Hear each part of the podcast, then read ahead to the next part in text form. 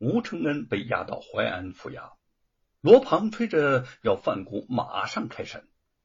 范大人，吴承恩既然已经带回来了，你就快审吧，我要他一命换一命。范谷有些犹豫不决，说：“少爷，稍安勿躁啊！这个吴承恩已经在咱们手里头了，定他的罪还不是早晚的事儿吗？”哈哈。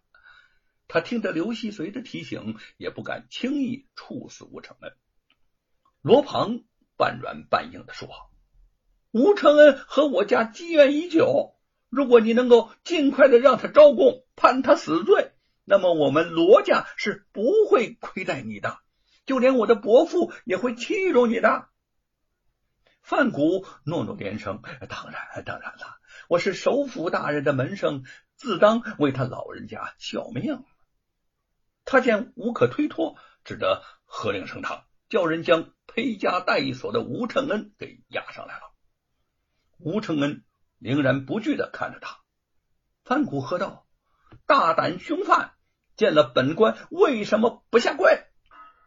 吴承恩淡淡的说：“我早就给自己立下了规矩，见到当官的审的公正就跪，审的不公就不跪。”我刚一上堂，你就说我是杀人凶犯，显见不公，自然就没有跪的道理。范谷生气的说：“好你个狂徒！本官说你是杀人凶犯，必定有本官的道理。什么道理啊？什么道理？你说来听听。”吴承恩好整以暇的看着他，范谷一拍金刚木，啪的一声。你因为和罗家多年不和，产生仇恨，夜入罗府，杀死了卧病在床的罗万金，对不对呀？啊，笑话！我和罗万金是仇家不假，但他横行乡里，作恶多端，死有余辜，他的死也大快人心。我恨为什么不是我亲手杀了他？吴承恩，你可以狡辩人不是你杀的。但你怎么狡辩？你书里写的白骨精不是暗指罗万金呢？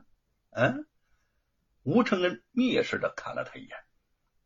我承认白骨精就是罗万金，不仅仅是我称他白骨精，山阳县数万百姓谁不称他是白骨精啊？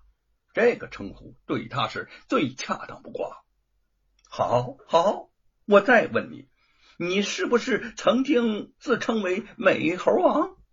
对，此言不虚。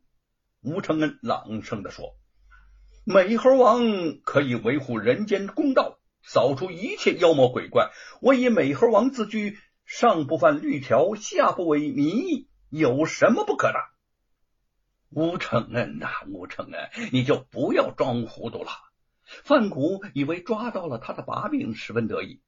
嗯，你既然自己承认是美猴王罗万金卧房里头杀死白骨精者，美猴王这九个字儿刚好说明你就是凶手。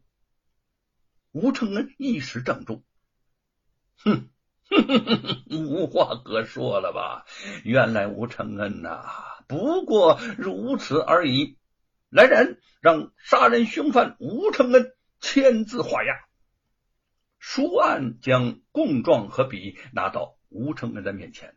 吴承恩愤怒不已：“我轻身一百，根本就没杀罗万金，要让我自认罪责，除非日出西山，江河倒流。”范谷其他分明蔑视自己，当下喝令，对吴承恩施以重刑。没想到话音刚落，头上大堂上的几根房铃突然坠落下来，砸在范谷的案桌上，案桌被砸翻，尘土飞扬，范谷被惊吓的摔倒在地上。满堂灰尘中，众差役纷纷低头捂脸躲避着。一个轻灵的影子一晃而过，吴承恩望着那影子，激动的喃喃自语：“美猴王。”是你吗，美？范谷战战兢兢的从地上爬起来，使劲拍了拍身上的灰尘，吐着嘴里的沙土，禁不住的问众人：“刚刚刚刚刚才是什么东西呀？”众差役均摇头不语。范谷望着地上四脚朝天的桌案，惶惶自语：“这是怎么回事？本本官审案多年，可从没遇到过这样的怪事儿啊！”吴承恩蔑视的轻笑着。范谷挥了挥手说：“来人，先把凶犯吴承恩押进大牢，改日再审。赶快打扫休整大堂。”几名差役把吴承恩押走。其余的差役动手打扫大堂，杀了罗万金，刚刚收拾整洁的家也不能回了。白雪燕心中虽有些不舍，但想到能手刃仇人，兴奋之情顿时将那种淡淡的惆怅冲的是无影无踪。姚老大见他难得如此高兴，也觉得开心，两个人便在镇外的树林里歇息一晚。想过些天到镇上偷偷的打探动静，再做打算。清晨，白雪燕在熟睡中被姚老大轻轻的给推醒了。她下意识的握紧了剑，却见姚老大冲他做了个噤声的手势。不远处就传来了脚步声，两个人急忙藏身到了身旁一簇灌木丛中，紧张的等待来人出现。不一会儿。便见两个农人背着柴走过来，边走边聊着什么，显然是附近的农民趁清晨上山打柴。只听其中的一个人说：“你知道吗？